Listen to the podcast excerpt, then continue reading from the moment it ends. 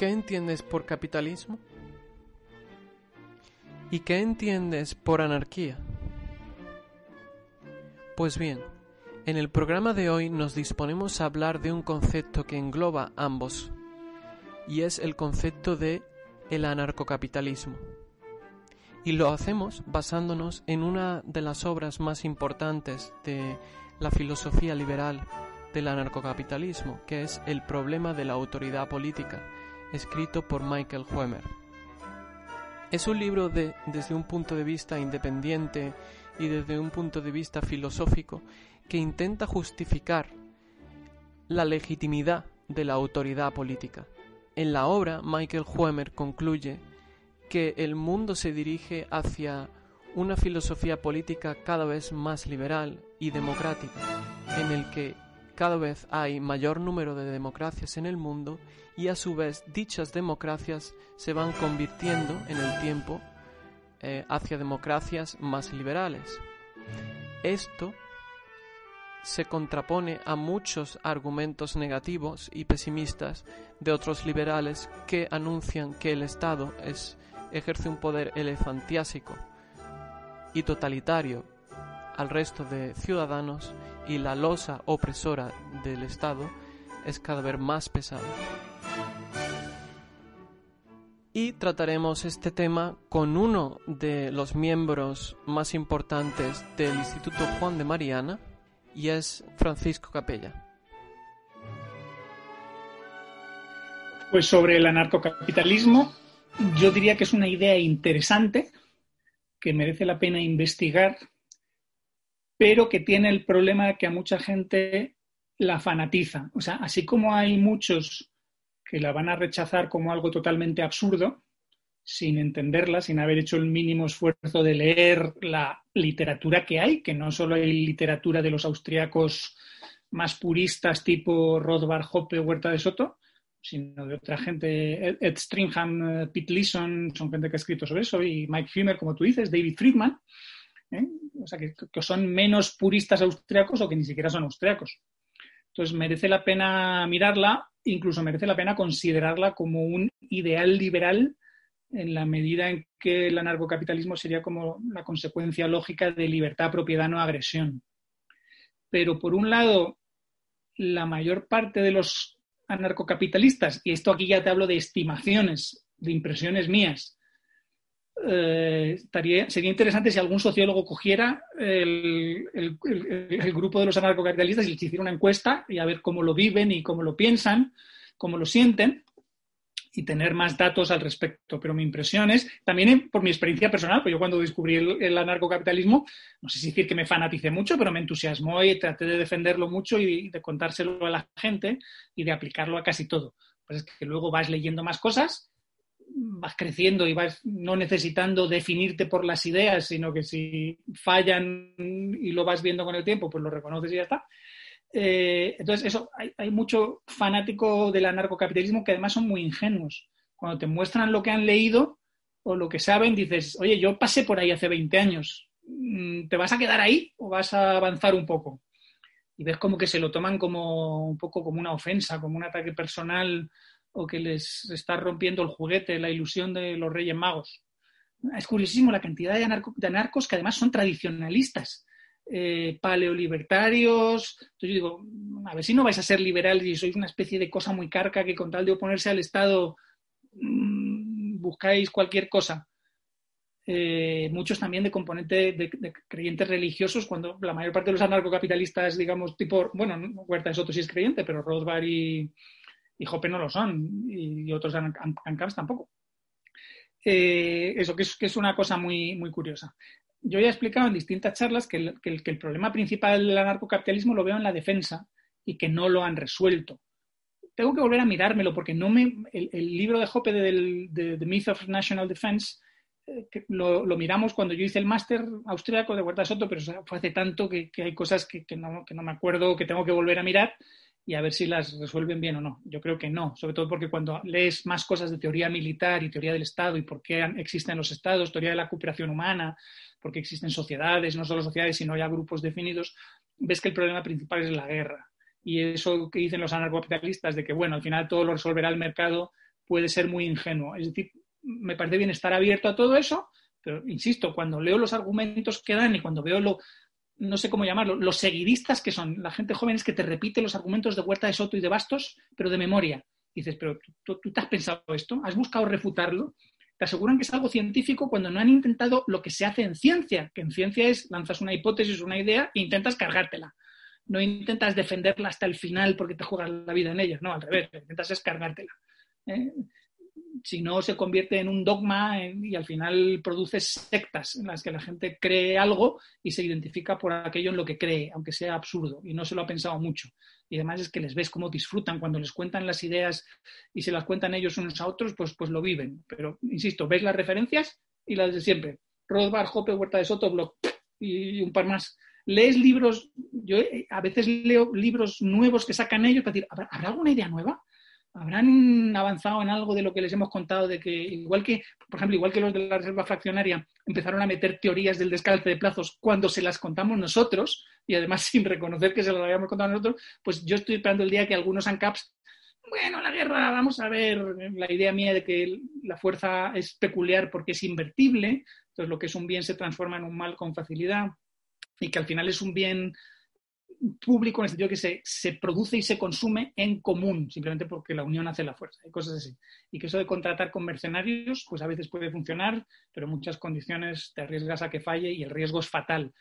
Nassim Taleb te diría que, que, que, tengas en cuenta la ergodicidad de que cuando algo no funciona puede significar que al final te mueres, entonces, ah, este experimento de marcado ha fallado y nos hemos muerto todos, y al final los que sobreviven son los del Estado sobre lo que me preguntan, no sé si me estoy enrollando mucho, de la globalización, no sé qué decirte, porque yo cuando me dices predice cosas o mmm, veo las dos tendencias, veo que el Estado tiende a crecer porque como entidad, digamos, autopoética que le interesa el poder para preservarse y tener, eh, pues eso, más capacidad de defender lo que quieren los miembros del Estado y los que se identifican más con el Estado, si sueltan algo, tenderán a agarrar por otro lado. Y es verdad que hay competencia, pero esa competencia hasta qué punto es efectiva, porque ves que los niveles fiscales son altísimos.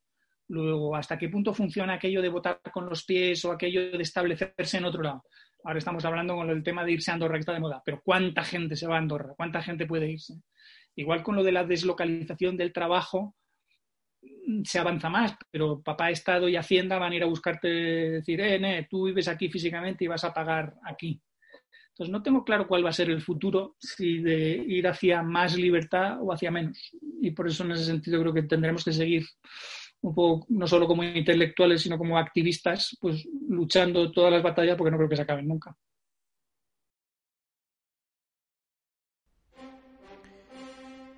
Uno de los puntos más difíciles de resolver teóricamente es la cuestión de la defensa nacional de la defensa territorial y de la defensa personal bajo un sistema de anarquía de mercado en la que no existe un Estado que tenga el monopolio de la fuerza.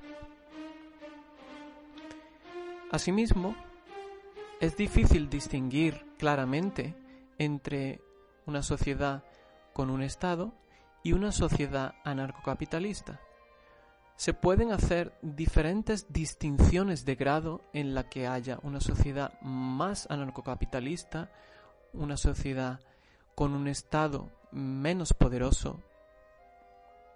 Y esta es la cuestión en la que nos extendemos en la segunda parte de nuestra charla.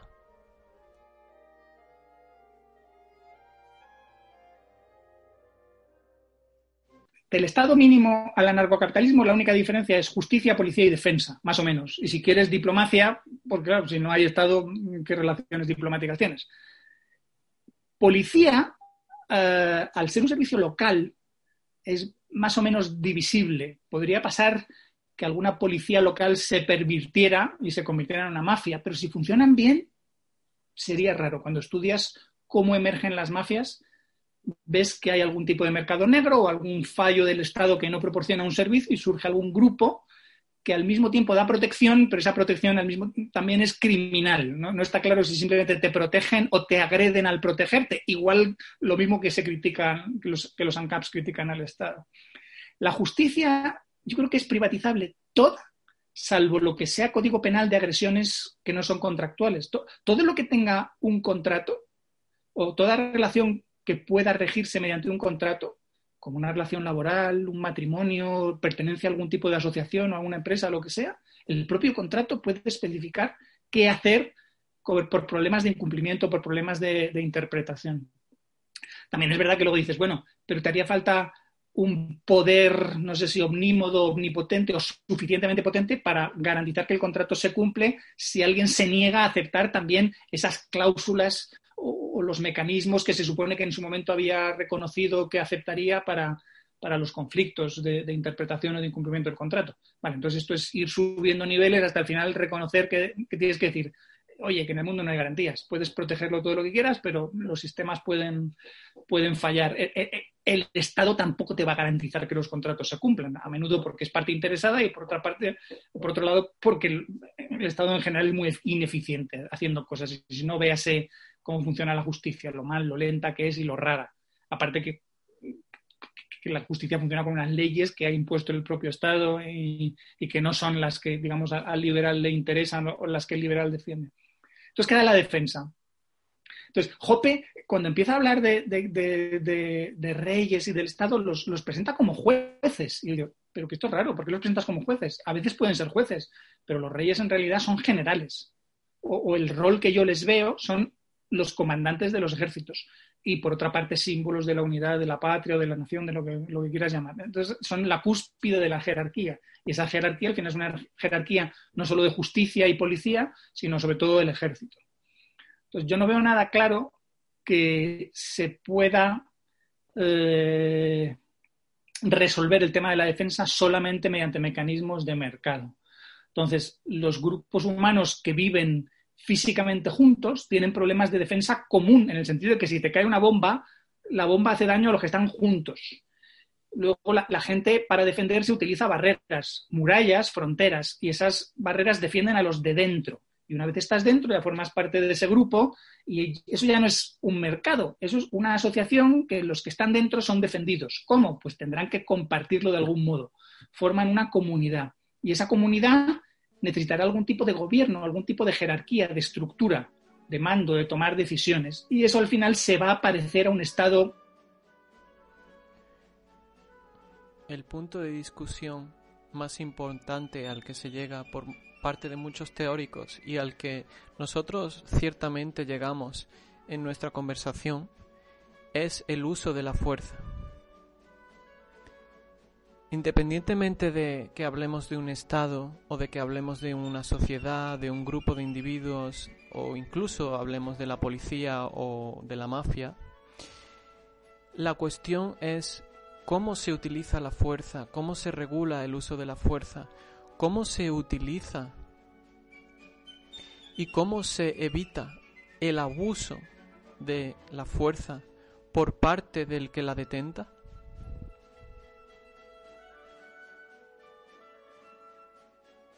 Es el, Estado te promete que te va a defender pero el, ANCAP diría que ya te está agrediendo inicialmente, y, en parte puede tener razón, si, si tú no has aceptado ser defendido por ese Estado y además el Estado no te lo justifica suficientemente bien en el sentido que diga, oiga, que nosotros no somos una potencia extranjera que les hemos invadido, no éramos los, lo que se llaman los, los bandidos que eran nómadas y que iban conquistando gente y al final se, domesticaron, se localizaron, se volvieron sedentarios y entonces oprimieron a alguna población y se convirtieron en sus, en sus jefes. Eso es un origen posible del Estado y ese origen sería ilegítimo.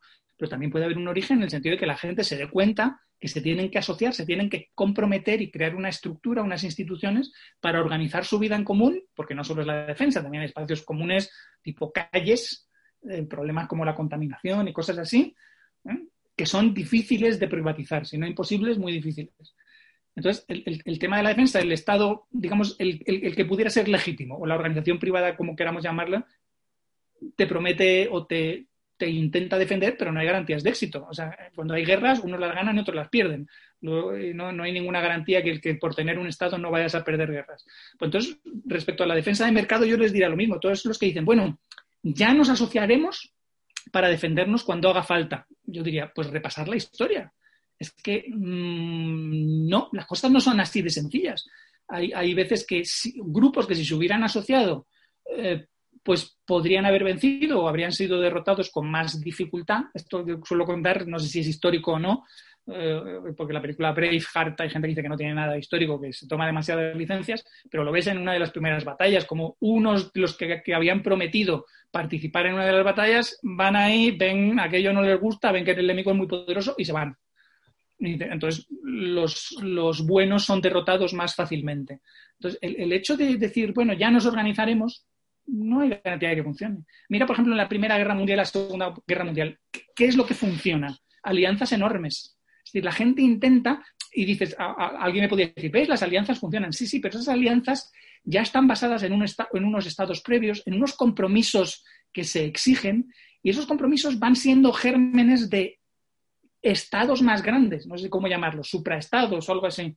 ¿eh? Entonces, ahora podríamos hablar del Pacto de Varsovia por un lado, bueno, ahora, en tiempos pasados, y, o, la OTAN, por otro lado. Entonces, hay gente que va constituyendo alianzas. ¿Cómo, surge España? Pues según va viendo alianzas para derrotar o expulsar a, lo que se consideraba pues, los, invasores árabes o musulmanes, lo, lo, que queramos llamarlo. Muchos otros países surgen por lo mismo, porque se van consolidando asociaciones y van constituyendo eh, organismos políticos más grandes van, van, van, creciendo, digamos, en, en, lo que constituye ese Estado. De estados más pequeñitos o más locales van formando estados más grandes. Y la idea básica es que la unión hace la fuerza. Cuantos más aliados tengas, más territorio controles, más recursos, más población tengas, puedes montar un ejército más grande y vencer al otro. Estoy pensando que um, la tecnología, la ciencia, la técnica, la acumulación de conocimiento a lo largo del tiempo por el ser humano eh, cambia las condiciones de vida y, hace posible cosas que antes no eran posibles. Por ejemplo, eh, también en relaciones humanas. Por ejemplo, eh, que ahora sea tan fácil tener comunicaciones por Internet, pues hace posible a lo mejor una empresa global que trabaje con ciudadanos de todo el mundo, ¿no? que contrate muchas personas y eso genera nuevas estructuras de trabajo, Em, por ejemplo, científicos de todo el mundo pueden compartir su conocimiento. Creo que eso mismo puede ocurrir con el, con el anarcocapitalismo, que quizá en el pasado, eh, por la tecnología y por los conocimientos que había en, en aquella época, pues el anarcocapitalismo era menos posible que ahora. Ahora sigue siendo no posible, pero si existiese una tecnología y un cierto conjunto de conocimientos que permitan eliminar ese problema de la defensa que tú comentas, que se pueda evitar el uso de la fuerza por parte de cualquier grupo. Eh, pero fíjate que todo lo que me has dicho es muy genérico, no me has dicho cómo. Me has dicho, si la tecnología permitiera, yo digo, ¿cómo? Claro, yo ni siquiera te digo que me, des, que, me des, que me des un ejemplo histórico, sino dame la idea. Toda tecnología se puede usar, digamos, para bien o para mal. Yo, eh, otro argumento que, tengo yo es, es, es ese. ¿Puede haber una tecnología de armamento que solo se pueda usar para defenderse y no se puede usar para atacar? De tal manera que tienes ya, digamos, la paz garantizada. Y la respuesta, tristemente, es no. Y no solo no, sino que eso sería extremadamente peligroso en cierto sentido. ¿Por qué temían los rusos que Estados Unidos, bueno, los soviéticos, que Estados Unidos desarrollara su sistema de defensa espacial? Porque ese sistema lo que conseguía era destruir a los misiles soviéticos antes de que fueran peligrosos, o sea, en vuelo. ¿Y eso qué significa? Que los americanos son invulnerables. Y si eres invulnerable, ¿qué puedes hacer? Machacar al otro. Luego le estás dando un miedo al otro cuando tú tienes una defensa, digamos, buena, aunque digas, no, esto solo es para defender. Ya, ya, pero es que te has defendido tanto que ahora soy yo el que se queda en total desventaja y tengo, tengo necesidad de atacarte antes de que logres ser invulnerable, porque en el momento que seas invulnerable puedes hacerme lo que quieras. Luego, yo sigo intentando leer y pensar y abierto a que la gente me haga propuestas de, bueno, imagínate este mecanismo para que todo esto funcione. Jope propone lo de las agencias, no sé si vas a salir por ahí, compañías de seguros, que al final todos nos defendamos o, nos aseguremos con alguien, con, empresas que sean gigantescas y que estén deslocalizadas. Ya, pero esas empresas tienen que tener sus activos en algún lado. Eso está en la tesis de Gabriel Calzada, que desgraciadamente no está publicada, pero más o menos me la contó, ¿no? No me la he leído, pero tengo que pedirle que la, que la publique. Y él dice, ah, y, entonces si alguien consigue hacer daño o, apropiarse de esos activos, de esas, de esas aseguradoras, puedes romper el sistema de aseguramiento. Entonces es muy difícil imaginar esas empresas aseguradoras algo así como invulnerables o que no caigan en, en, tener problemas o en, fallar. Sí que... Ahora, y ahora que hablas de la tecnología, para que la gente vea, la tecnología no solo resuelve problemas, sino que los crea. Hay un experto en seguridad, también los crea, sino un experto en ciberseguridad se llama Bruce Nair, que dice, los, los grandes problemas de las guerras ahora van a ser cibernéticos. O sea, el robar información, el destruir sistemas eh, tecnológicos vitales de otro país, ya no hace falta tirar bombas, sino simplemente meter un virus, un gusano, lo que sea, o hackear un sistema y destrozar una central nuclear o un sistema de una red de energía. ¿eh? Esos son riesgos que, existen. Tú puedes dejar caer a, Google o cargarte Google o cargarte simplemente un sistema público estatal esencial, como yo que sé, los semáforos de una ciudad, y ¡puf! colapsas al enemigo. Entonces, no, veo yo que vaya a haber garantías de que la tecnología sea solo buena o solo para el éxito o solo para la libertad.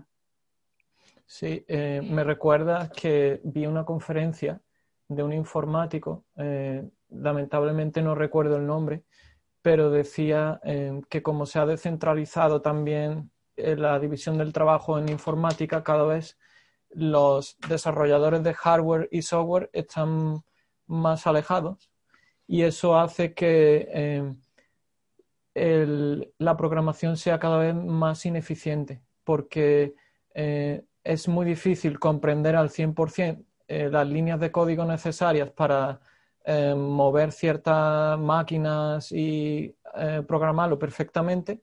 Al final se necesitan muchísimas más líneas de código que las que serían perfectas para, creo que para abrir un documento de Word se necesitan varios millones de líneas de código y la mayoría son innecesarias.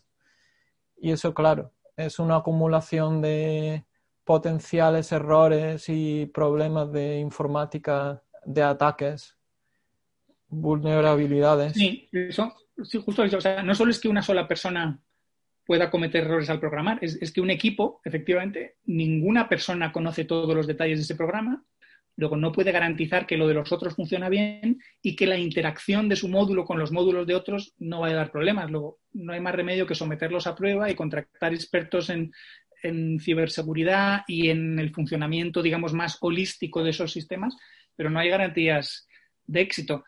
Es divertido que algunos de los sistemas que funcionan muy bien son resultado de una sola persona.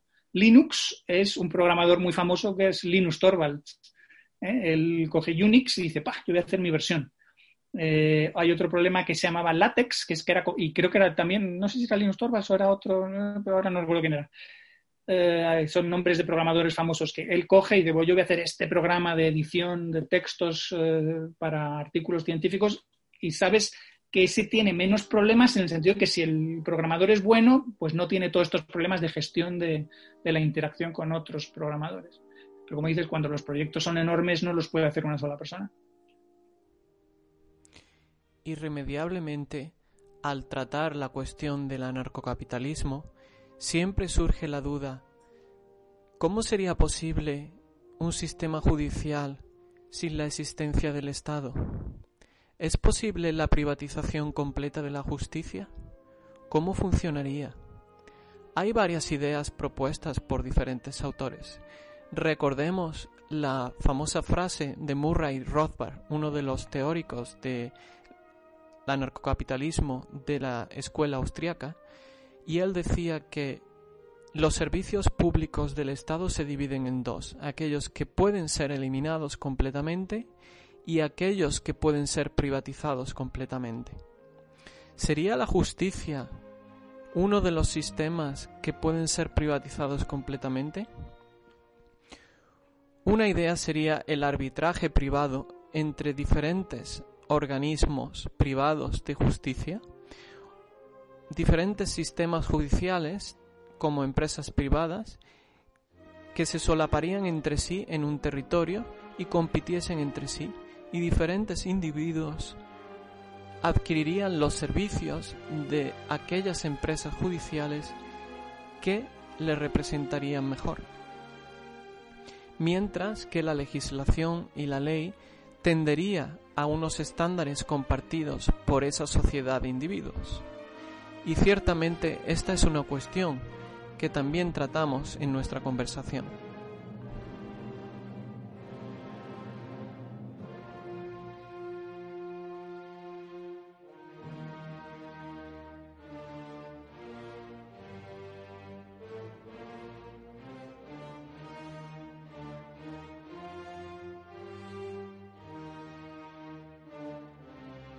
Pues eso, por ejemplo, aquello donde no hay un contrato, como una violación, un robo, un secuestro o una destrucción de algo, eh, un asesinato, herir a alguien, ahí dices, bueno, salvo que antes hayas pactado un contrato no solo con esa persona, sino con un grupo general de personas de cada vez, si tenemos algún problema de estos, alguna agresión, aceptamos someternos a esta autoridad con estos mecanismos.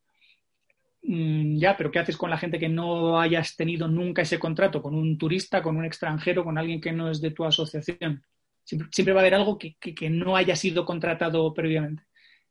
Pero los contratos a mí me parecen muy poderosos. Tú los contratos puedes especificar lo que quieras.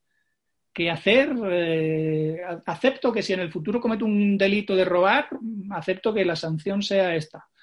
O acepto que me juzgue fulanito o menganito o que me juzgue esta empresa entonces yo creo que esa justicia eh, puede funcionar en el sentido de que habrá agentes especialistas, expertos en ofrecer sus servicios jurídicos, legales o de juez, de fiscal, de lo que sea, para asesorar y para hacer que se cumplan esos, esos contratos. Y tendrán que competir unos con otros. Y de esto hay evidencia histórica de que ha existido. No siempre la justicia ha sido prerrogativa o monopolio estatal. Y ahora existe también la posibilidad de arbitraje. Lo que pasa es que está muy disminuida, probablemente porque el Estado ve peligrar su monopolio, sabe que si el arbitraje triunfara, eh, gran parte de la justificación del Estado se vendría abajo. Em, mi idea sobre eh, la justicia en un anarcocapitalismo es que parece que el derecho tendería a converger hacia unas leyes y una serie de normas que todo el mundo acepta, algo así como el ejemplo es un poco extraño, pero como el puerto USB, que todo el mundo le, viene muy utilizar eh, el mismo o sí, diferentes formatos. Lo mismo ocurriría con, con el código civil, las leyes tenderían a estandarizarse.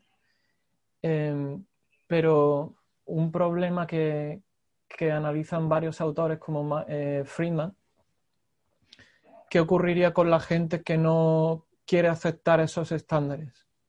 Que no, quieren ajustarse a lo que toda la sociedad de forma, digamos, voluntaria ha ido aceptando y por evolución se ha ido convergiendo a, e, a ello.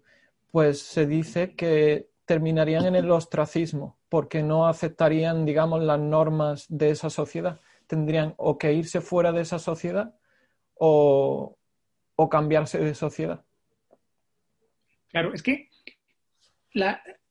los contratos son simplemente formalizaciones de compromisos que pueden exigirse mediante el uso de la fuerza porque los propios participantes así lo aceptan.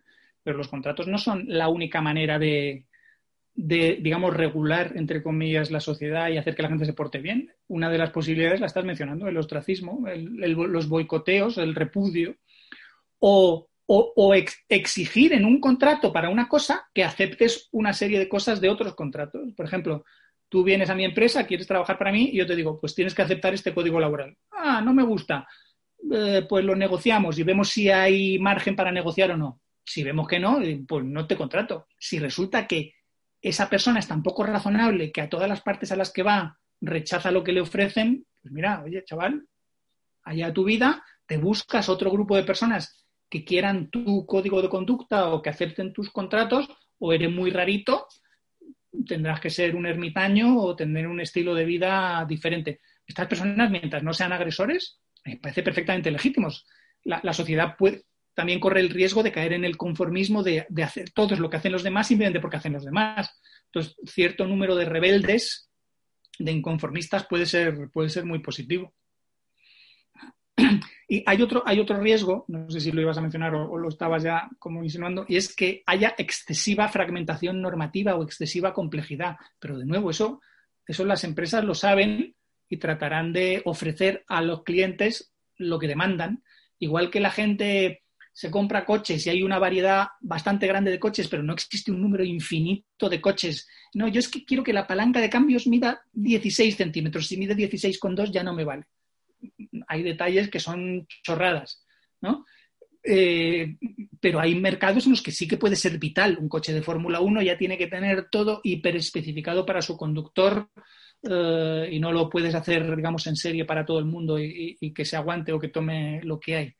Entonces, igual, igual que hay mercados organizados en los que, por ejemplo, los mercados de derivados tienen parte organizada y la parte se llama over the counter, donde ahí las cosas se, se hacen más en plan sastre bueno, usted lo que quiere es este tipo, vale, se lo vamos a arreglar. O sea que habrá ambas cosas. Y, si la gente dice, bueno, es que yo con otros no sé qué normas debo cumplir para relacionarme con ellos, pues entérate.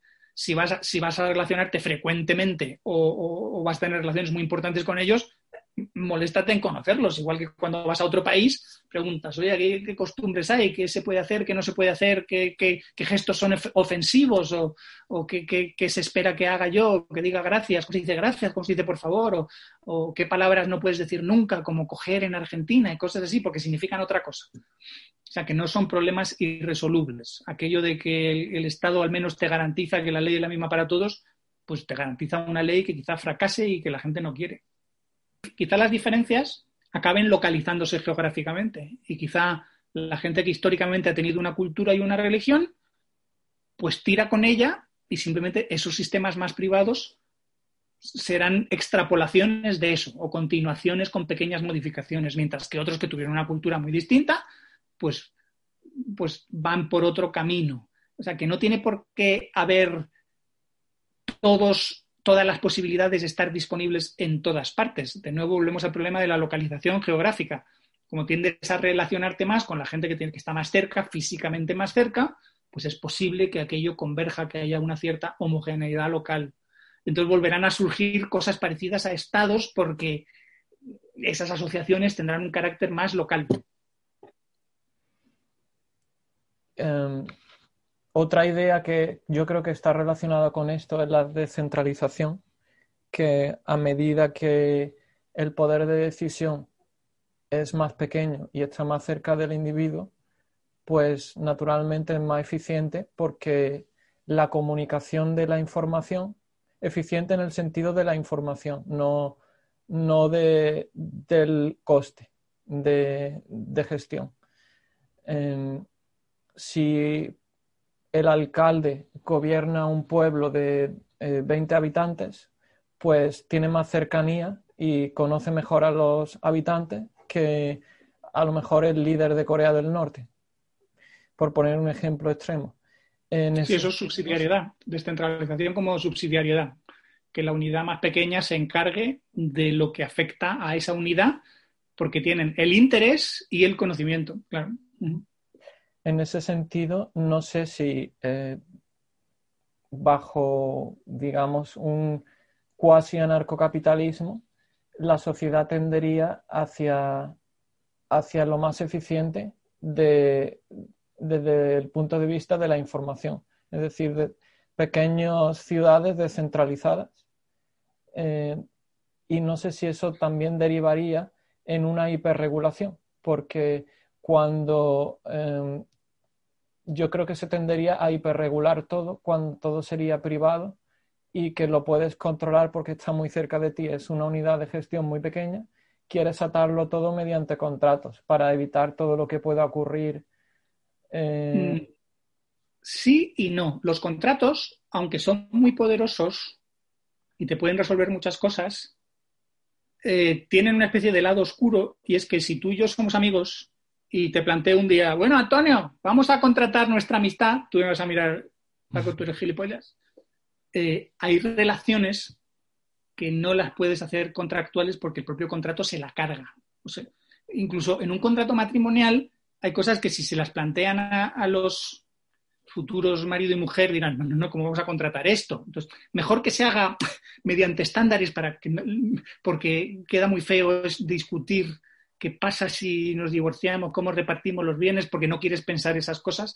Pues lo mismo, en ciertas relaciones el contrato como que no funciona. Y además es que probablemente tampoco hace falta, a veces solo es sentido común. Un pueblo gestionará las calles o su alcantarillado, su parque, como más o menos vea, pero no pueden especificar absolutamente todo. Al final van a tener que confiar en la buena voluntad y en el sentido común de la gente. Y solo recurrir a, los contratos o a formalizar ya cuando no quede más remedio, cuando vean que, que sí, que hace falta especificar para que la gente entienda qué puede hacer o no puede hacer no, creo que haya ese peligro. De hecho, a veces me pregunto, ¿todos esos contratos y la letra pequeña en muchísimos contratos tiene que ver porque eso es eficiente o porque hay una justicia estatal por encima de la cual hay que protegerse con mogollón de cláusulas de salida y extensión de responsabilidad? Volviendo hacia el punto de partida de nuestra conversación, lo cierto es que Todavía no es posible y no ha sido demostrado la eficiencia y la superioridad en organización del anarquismo de mercado sobre un sistema estatal. Pero lo cierto es que la globalización presenta una tendencia en la que los estados compiten cada vez más entre sí y la movilidad es cada vez más fácil entre diferentes estados, la competencia fiscal, la deslocalización de las empresas y el surgimiento de sistemas alternativos monetarios como el Bitcoin, que hace vislumbrar diferentes sistemas de organización que pudiesen reemplazar mecanismos existentes del Estado y que si ello ocurriera, el Estado se iría desmembrando y reduciendo en tamaño.